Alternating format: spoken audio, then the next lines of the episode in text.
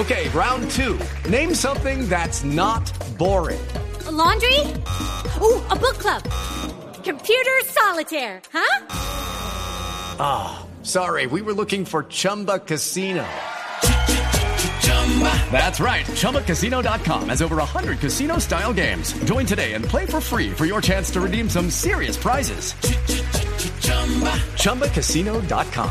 No purchase necessary. Full prohibited by law. 18 plus terms and conditions apply. See website for details. Es la periodista y columnista María Elvira Samper, que nos atiende amablemente a esta hora de la mañana. Bienvenida, eh, colega Samper, periodista Samper, columnista, y, y, gracias por atendernos a esta hora de la no, mañana. Muy queridos ustedes, Eduardo, pues con mucho gusto aquí estoy firme para lo que quieran. Y si puedo contestar, ¿no? Porque no tengo todas las respuestas. claro que sí, claro que sí. Aquí entre todos eh, intentamos efectivamente eso, hacernos por lo menos las preguntas.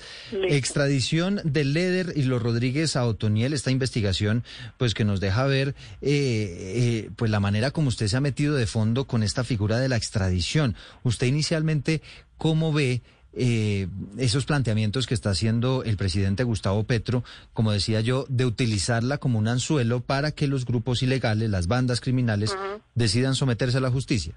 Pues mire, me parece que no es nada nuevo y que no tenemos por qué espelucarnos porque ha sido eso siempre, eh, digamos, o, a, partir eh, de, de, de, la oleada terrorista de, del cartel de Medellín en los 90 y cuando Gaviria el presidente Gaviria hace una distinción entre narcotráfico como un problema internacional que tiene eh, soluciones internacionales y eh, el narcoterrorismo que es un problema doméstico al que hay que buscarle soluciones domésticas. ¿Cuál es el anzuelo que pone? Entréguense, confiesen, eh, declaren todos sus delitos y no los extraditamos. O sea, usar de, de, de zanahoria, de, anzuelo y de garrote. Si ustedes siguen delinquiendo, los extraditamos. ¿Qué fue lo que pasó en el caso de la del proceso con las autodefensas? Que estuvo siempre eh, como una espada sobre la negociación y que por debajo de la mesa además se pactó eh, que no los extraditaban, finalmente los extraditaban y los empezaron a extraditar, no porque estaban delinquiendo en ese momento, sino porque ya venían delinquiendo, pero se han hecho los de la vista gorda, sino porque estaban empezando las audiencias de justicia y paz y empezaban a conocerse verdades incómodas. Y aquí se toca el tema que mencionó Ana Cristina.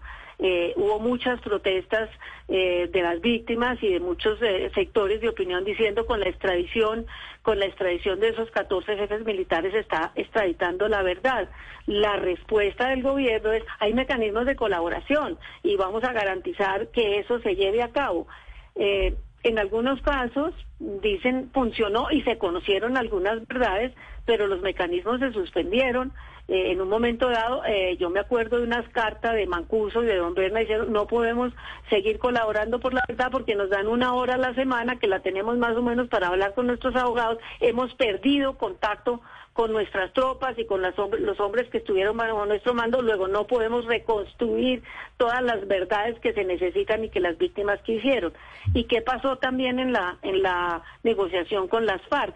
Que había que establecer un equilibrio entre los derechos de las víctimas a la verdad, la justicia y la reparación, pero también la garantía jurídica para los victimarios que no se iban a eh, entregar si no estaba garantizado que no los mandaran a pagar eh, penas, estaban todos pedidos en extradición en unas cárceles de los Estados Unidos. Entonces, pues ha sido un instrumento que se ha utilizado como zanahoria y garrote y que ha sido utilizado políticamente tanto por el gobierno americano como por los gobiernos colombianos, porque no se nos olvide que la extradición, eh, una vez pasa el visto bueno de la Corte Suprema, es discrecional del Ejecutivo. Sí. María Elvira, ¿usted coincide con, con esas voces que dicen la extradición termina cercenando efectivamente la verdad, termina cercenando el derecho de las víctimas, eh, que quizá eh, en esta en estas diferencias políticas que hubo en su momento decía el eh, expresidente Iván Duque, lo que pasa es que eh, estas personas no solamente tienen mecanismos de colaboración desde el exterior, sino que tienen que regresar a Colombia para pagar por sus delitos aquí en territorio colombiano.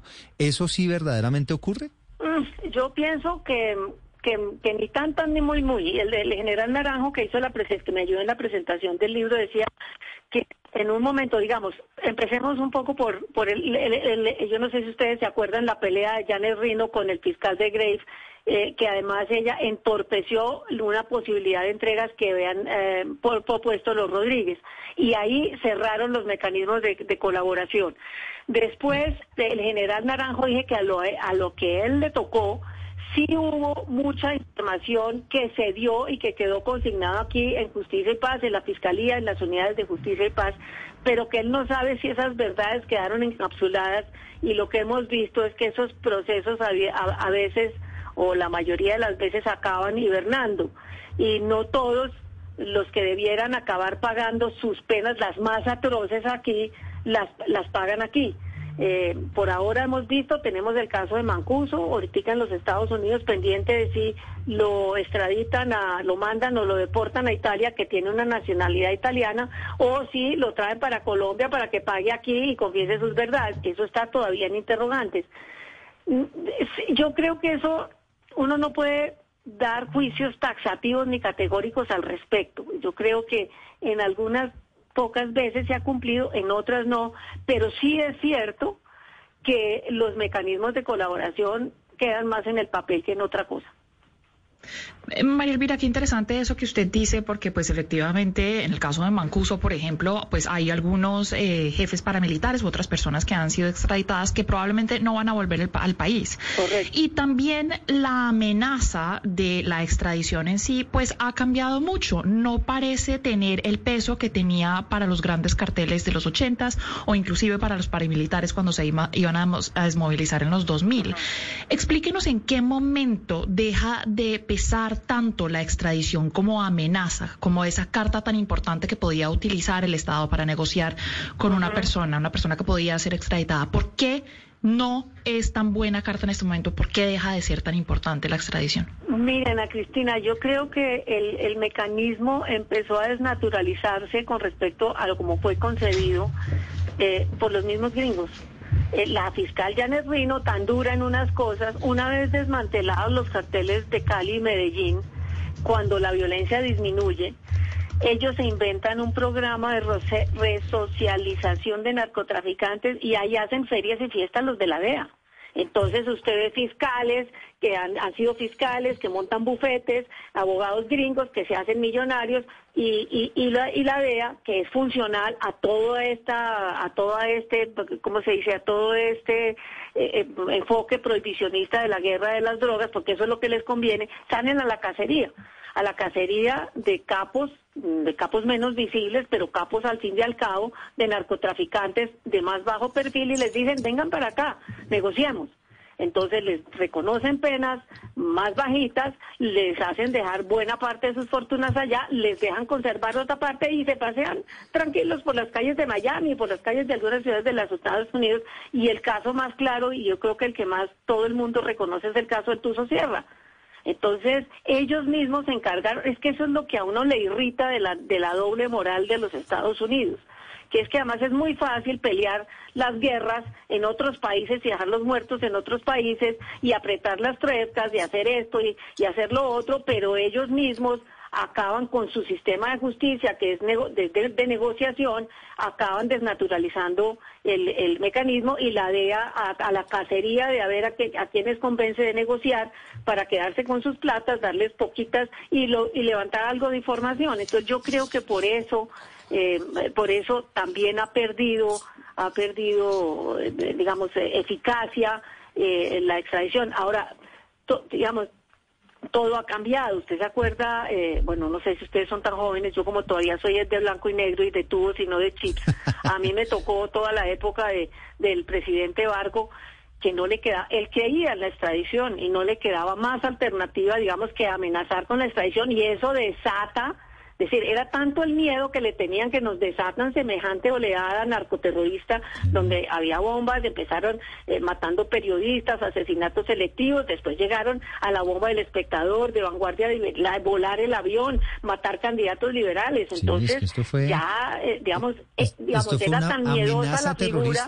Para ¿Ah? que no se aprobara la, la extradición en ese Yo creo que sí. Pero, pero no sé hasta qué punto hoy en día, pues todas estas personas prefieren irse para Estados Unidos que quedarse aquí. Claro, Claro, claro, porque es que allá negocian rapidito. Y además hay otra cosa, eh, hay un factor de seguridad personal. Allá, en digamos, si los dejan aquí, la pregunta es, ¿nuestro sistema de justicia es capaz de garantizarles la vida para que sus mismos o los antiguos coequiperos de ellos o antiguos aliados que están también en las cárceles los maten y con ellos matan también la verdad? ¿O y, y, tenemos las garantías para garantizar los, mecanismos para garantizarles las vidas o prefieren irse para allá porque para allá sí tienen más garantías de proteger sus vidas y, y además con los precarios mecanismos de colaboración de golpe logran no tener que devolverse como dicen a Cristina y venir aquí a confesar sus verdades que son las más violentas porque eh, lo que pasa es que a los gringos les encanta eh, les, les preocupa sobre todo el narcotráfico pero las atrocidades y las violaciones de derechos humanos, pues allá ellos. María Elvira, pero hay algo importante, pues en su libro Extradición de Leder y los Rodríguez a Otoniel, hay, hay una serie de casos icónicos, ¿cierto?, de extradición. Hay uno muy reciente que esta semana cobró importancia y es el caso Santrich y lo retoman pues por una carta muy fuerte que escribe eh, la magistrada Ana Caterina Heik y le hace una eh, crítica supremamente fuerte, pues entre otras cosas le hace una crítica muy fuerte al eh, exfiscal a la fiscalía de Néstor Humberto Martínez. Quisiera que nos comentara un poco sobre ese caso Santrich que de tantas maneras ha sido mal explicado y mal entendido. Pues mire, quiere que le diga una cosa que yo creo que nunca sabremos la verdadera verdad de todo eso, porque a mí me sorprende lo habilidoso que ha sido Néstor Humberto Martínez desde cuando era fiscal y que además dice que renuncia por eso cuando sabemos que renuncia es por otras cosas, porque el caso de Brecht le iba corriendo pierna arriba. Y a mí en una entrevista que le hice en RCN, en un momento le digo, después de unas declaraciones quedan muy confusas porque nunca queda bien claramente explicado de dónde sacó la, digamos, la cocaína que servía para probar que Santrich estaba eh, narcotraficando. Él le, le dije, a mí me da la sensación que usted me está diciendo que la fiscalía desconocía los operativos de la DEA y me dice sí, la fiscalía, y eso está grabado. Entonces, a mí me parece que el exfiscal nunca ha dado una versión que sea coherente. Ahora, que Santrich fuera narcotraficante o no, digamos, pues de pronto sí, de pronto no. aquí nos convencieron desde hace mucho tiempo de que, la, de, que, de, que de que las FARC eran el mayor cartel del mundo y las FARC derivaron en el narcotráfico, pero en sus orígenes no. Y yo conocí una carta de tiro fijo que me la mostró Pablo Catatumbo en Habana, en que tiro fijo les dice que no se meta en narcotráfico. Entonces había frentes metidos en el narcotráfico, otros no, no. Ahora, eh, hay una columna muy interesante del penalista Jesse Reyes en que dice que él, según lo que ha averiguado, aquí lo que hubo fue un entrampamiento, que es legítimo en los Estados Unidos, pero que aquí no se puede, que aquí está prohibido. Entonces, pero mire, María Elvira. Cuente. María Elvira, eh, es que es que yo bueno tuve la oportunidad de leer su libro, por supuesto, eh, y lo presentó acá en Barranquilla. Y se trata sin duda alguna de una excelente investigación, de una gran investigación, un texto muy, muy bueno. Pero María Elvira, mire, con respecto al tema de la extradición después de su restablecimiento en el 97, existe una figura que es la discrecionalidad del presidente para extraditar a la persona o no extraditarla, aún con el visto bueno de la, de la, de la, de la Corte Suprema de Justicia. Claro, por eso le digo que es un mecanismo político, porque finalmente la última decisión queda en manos del presidente. Y si usted ve, por ejemplo, a los Rodríguez no los extraditó eh, Pastrana, a pesar de que estaban solicitados en extradición, no los extraditó Samper porque en ese momento estaba prohibida la extradición, estaban en el proceso de revivirla. Y en el caso de Gaviria, por ejemplo, cristalizada ya de alguna manera la política de sometimiento, él firma tres extradiciones. Judy was boring. Hello. Then Judy discovered chumbacasino.com. It's my little escape. Now Judy's the life of the party. Oh, baby, Mama's bringing home the bacon. Whoa. Take it easy, Judy. The Chumba life is for everybody. So go to ChumbaCasino.com and play over 100 casino style games. Join today and play for free for your chance to redeem some serious prizes. Ch-ch-chumba. ChumbaCasino.com. No purchase necessary. Void where prohibited by law. 18 plus terms and conditions apply. See website for details. Las firma Navarro, que era contrario a la extradición, y el presidente le da permiso de poner unas salvedades en la firma y niega otras tres extradiciones. Entonces, por eso yo digo que es un instrumento político, tanto, tanto de parte de los ejecutivos colombianos, del gobierno colombiano, como un instrumento político de, de coerción por parte del gobierno gringo, y eso lo vemos claramente en el caso de el, gobierno de Samper. El gobierno de Samper eh, desvisado, desvisado Samper y certificada Colombia dos veces, se ve compelido el gobierno a firmar como a comprometerse en una, en un, eh, como en una, en una serie de, programas que incluye, que incluye, por ejemplo, desvincular, desvincularse del pacto bananero de la Unión Europea, que nada tiene que ver, eh, la gente, entonces empiezan, empiezan los cacaos que lo habían apoyado, le quitan el apoyo porque temen, temen de, sanciones económicas y lo obligan de alguna manera a restablecer el tratado de extradición y se, se, restablece a la extradición y se restablece en el 97 y el debate que hay ahí es si se restablece con retroactividad que era lo que querían los gringos y la misión del embajador Caman era eso, pero no lo logran y lo hacen sin retroactividad por la cosa de penal de que las, lo que favorece al reo eso es lo que prima y, y ahí se salvan los Rodríguez de ser extraditados. Pero ¿por qué le estoy preguntando esto, María Elvira? Porque es que en este momento, por ejemplo, el presidente Petro tiene la disyuntiva con, con respecto al hermano de Piedad Córdoba. Correcto, es decir, el solicitado en extradición eh, por Estados Unidos y el presidente Petro puede perfectamente, aun si la Corte Suprema de Justicia le da el visto bueno, discrecionalmente decir no lo extradito. es decir, esa herramienta, usted lo dice muy bien en el libro, eh, María Elvira, es más política que jurídica hoy en día. Claro, claro. Y, digamos, con lo que, con respecto, sí, yo estoy convencida política del lado de allá y política del lado acá precisamente porque la decisión última la tiene el Ejecutivo, la tiene el presidente y él puede decir o no. Y en el caso del hermano de Piedad Córdoba, me parece que esa es una prueba ácida para Petro. Eh, me parece que esa es una prueba ácida para Petro. Ahora, en el caso de allá, como les digo, en el caso de, también es un instrumento de coerción política y por eso, y usted lo ve a lo largo de todos los gobiernos, los presidentes sacan pecho por el número de extraditados porque es una manera de decir, nosotros somos sus aliados, nosotros estamos eh, cooperando en la lucha contra el narcotráfico y inmediatamente pasan el sombrero para que nos den para que nos den ayudas económicas. ayudas económicas que si analizan, la mayoría de las veces el 80 o más del porcentaje de las ayudas van para reforzar para la militarización de la lucha y muy poco para desarrollo social. Entonces, ¿Y, hasta qué punto, eh, María Elvira, se pueden deteriorar las relaciones entre Colombia y Estados Unidos por cuenta de este tipo de decisiones? Porque si están todas las pruebas, lo avala aquí la Corte Suprema, tiene todo el, llamado indictment allá en, los Estados Unidos con todo la, el acervo probatorio, diríamos, contra, pues contra el personaje. Y, y Colombia, pues, decide no enviarlo. Eso no podría terminar deteriorando las relaciones. Y se lo pregunto porque Estados Unidos ha, ha visto con algo de prudencia ¿no? Esta, esta propuesta de, Gustavo Petro. Por eso digo yo que es una prueba ácida. Y yo, yo estoy con usted, me parece que así como los colombianos estamos en un compás de espera viendo pues toda esa cantidad de anuncios que ha hecho el gobierno en tan pocos días y, que todavía no acabamos de asimilar y entender. Hemos visto también que a diferencia del, digamos, del inicio del gobierno Duque, los, los, los Estados, eh, el gobierno de los Estados Unidos, el gobierno Biden mandó muy y al parecer las relaciones empezaron bien, pero yo creo que también son relaciones que están, eh, digamos, entre interrogantes todavía y que se irán afinando y endureciendo o, yendo al compás dependiendo de las decisiones que tome Petro. Eh, entre otras cosas porque, digamos, yo creo que el paradigma prohibicionista está siendo cuestionado también por los Estados Unidos. Eh, digamos, lo vemos en el caso de la, de la marihuana, lo vemos en, eh, en decisiones, por ejemplo, de invertir mucho en, campañas de prevención, porque ellos tienen un problema enorme de adicción, pero no solamente de cocaína, sino de los de los opioides que ellos recetan allá los médicos, del fentanilo, de, de, drogas de diseño, etcétera, etcétera.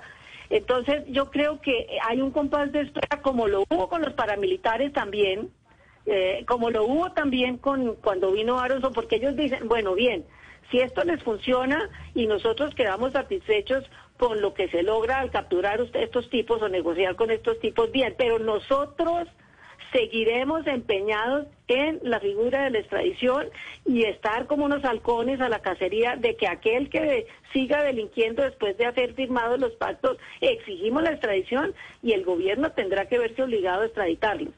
En el caso del hermano de, Pilar, de Piedad Córdoba, me parece que esa es una gran prueba ácida para este gobierno y eh, si decide extraditarlo, seguirán un poco las relaciones eh, digamos, caminando suavemente como me parece que están caminando, pero también podrán ser eh, un momento de, un momentico, frenemos, frenemos y organicemos a ver cómo va a ser esta cosa. Yo creo que estamos todavía, todavía en los preliminares. María Elvira, le pregunto desde Panamá, en donde la extradición ha estado muy presente en su historia reciente desde la, desde la invasión, post-invasión. Y lo que uno puede escuchar de analistas aquí en Panamá es que en Estados Unidos funciona la justicia, porque la justicia en nuestros países es sumamente frágil. Echa la ley, echa la trampa. ¿Qué le dicen las personas que dicen y que defienden la extradición porque nuestros sistemas de justicia son paupérrimos? Yo creo que al aceptar la extradición de alguna manera, en forma tácita, estamos aceptando, eh, digamos, la, la, no la precariedad de golpe, la debilidad para poder juzgarlos. Y en ese, y en eso insisto, por ejemplo, que prefieren extraditarlos porque eh, en la extradición, allá, así, allá la justicia opera, opera más rápido, pero también les garantiza que los mantienen vivos.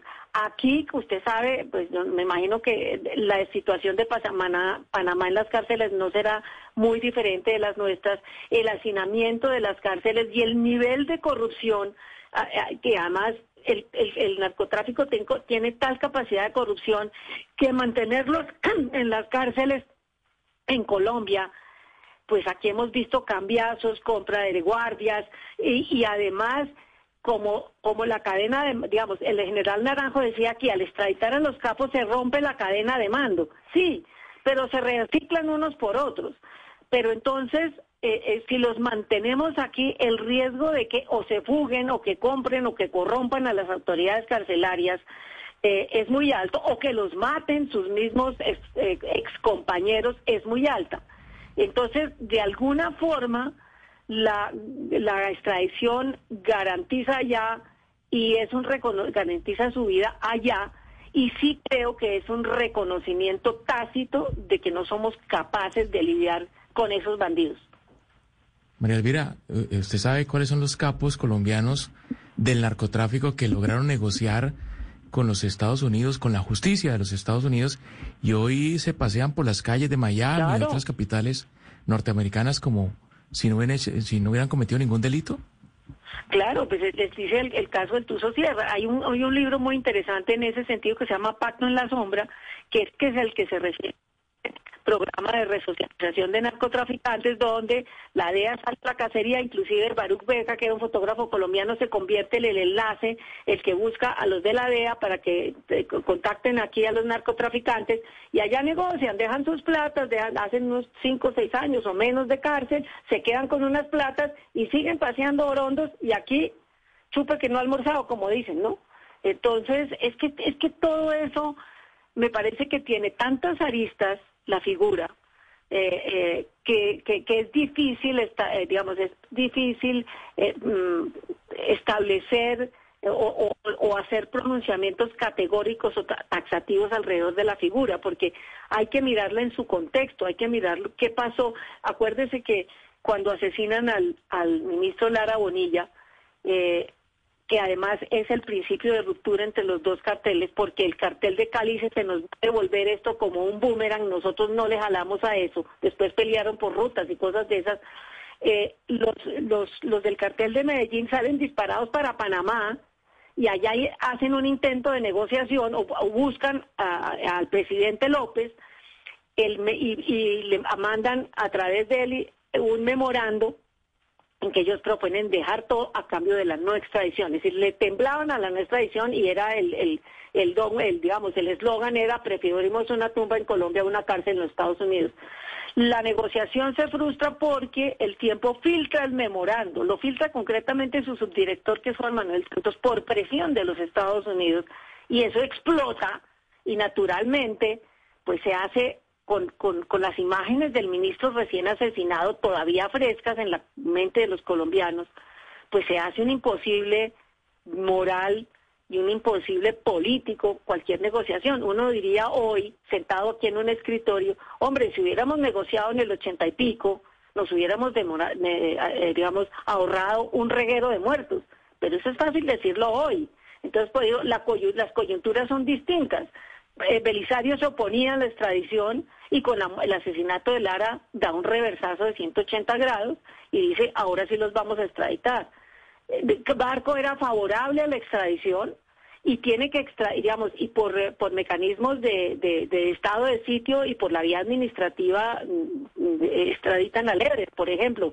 Em, pero, pero digamos, en ese entonces no había sido una instrucción criminal muy precaria las, eh, este, ejército y policía totalmente permeados por el narcotráfico, entonces ahí hay otra coyuntura distinta. Y, acuérdese que al final del, del gobierno de, de, de, Barco se cae la reforma constitucional por cuenta de una proposición de unos congresistas que dicen sometamos a referendo eh, la extradición, que el pueblo decida si están de acuerdo o no. En esa carnicería que estábamos viviendo era imposible que esa votación hubiera sido libre y el gobierno la tumba.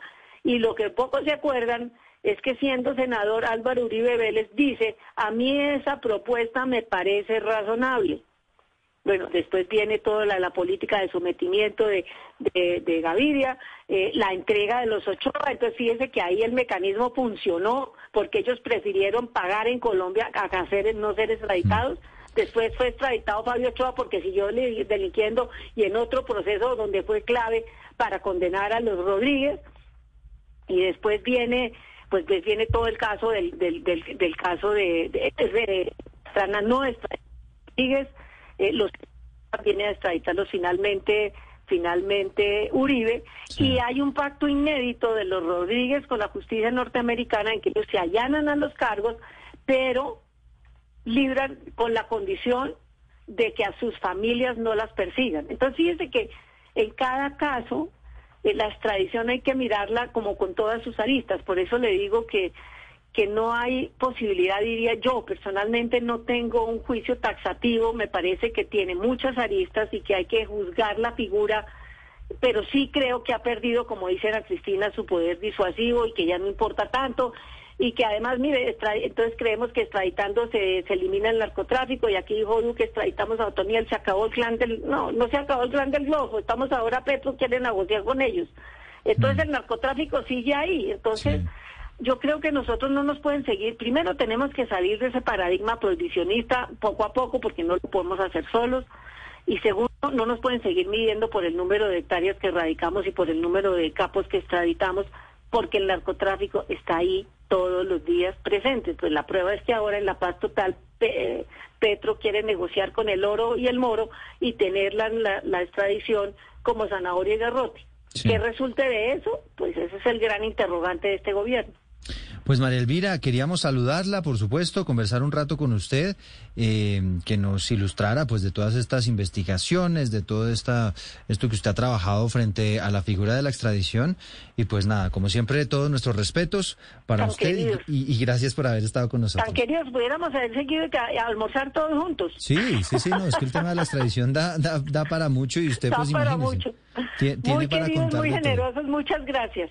Muchísimas gracias, María Elvira Samper, columnista, periodista a esta hora en Mañanas Blue cuando Colombia está al aire. Okay, round two.